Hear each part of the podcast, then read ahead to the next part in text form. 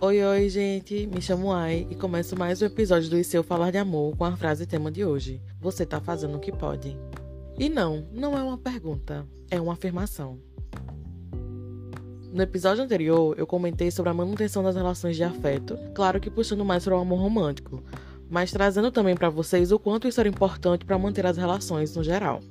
Porém, hoje eu venho falar de e quando a gente não tá nem conseguindo manter essa relação consigo mesmo.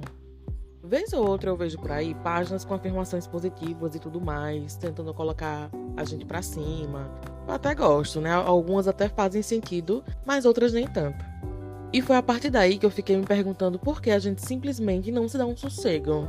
Por que a gente não para de se cobrar tanto? De performar tanta perfeição, de querer estar 100% bem. Nem todo mundo tá 100% bem e tudo bem. Não estar bem faz parte da complexidade do que somos.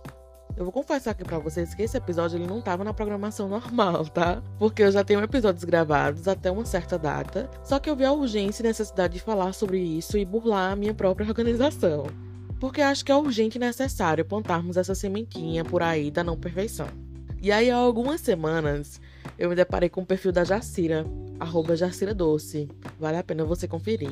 E eu achei simplesmente sensacional. Em plena segunda-feira, ela tá postando um Reels com a seguinte motivação: mais uma semana começando e nós estamos aqui prontos para dar o nosso mínimo. Sério, gente, eu achei simplesmente sensacional. Eu amo esses conteúdos, sabe? Que estão na vibe anti-coach, sabe? Eu, eu gosto, eu gosto disso.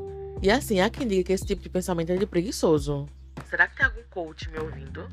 Fiquei nessa dúvida agora, porque se sim, certeza que vai parar de me seguir hoje. Tem gente que fala que pensamento assim igual o da Jacira não leva você a nada, porque o lema é o quê? O lema que compartilham por aí é trabalhar enquanto eles dormem, né? Não, apenas não. Para mim, a Jacira, ela com poucas palavras, mostra pra gente o básico de como manter a nossa saúde mental em dia. Longe de ser algo que desmotiva, os seus conselhos cômicos, eles vão na direção de te humanizar e de te tirar essa capa de super-herói que você nem tem. Porque o mínimo, às vezes, é a cura dos teus problemas dos nossos problemas.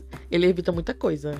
Eu mesma, dia desses, postei no Twitter que ultimamente eu tenho dado o mínimo nas relações. Sim, minhas relações gerais, né?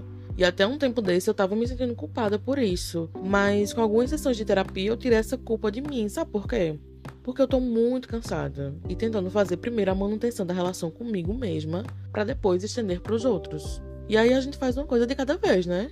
Não dá para equilibrar todos os pratos, porque uma hora você vai acabar deixando um cair e a sequência disso é desastrosa. Então, assim, vamos de mais um mantra? A partir de hoje, você vai parar de negligenciar sua saúde mental para entregar um máximo que não contempla a sua situação atual. Se permita ser vulnerável. A empresa que você trabalha vai continuar, as pessoas que gostam realmente de você vão continuar gostando e não vale a pena gastar toda a sua reserva de energia para entregar algo que você no momento não consegue. Às vezes o mínimo ele vai ser teu máximo e tá tudo bem. Você não é um fracassado por causa disso. É o que tá dando, sabe? Só você sabe das batalhas que enfrenta todo dia. Talvez a gente só tenha força para matar um leão por mês e não um por dia.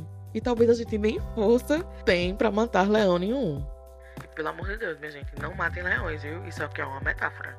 E é isso. Você tá fazendo o que pode, dentro das condições que você pode, e não tem nada de errado nisso.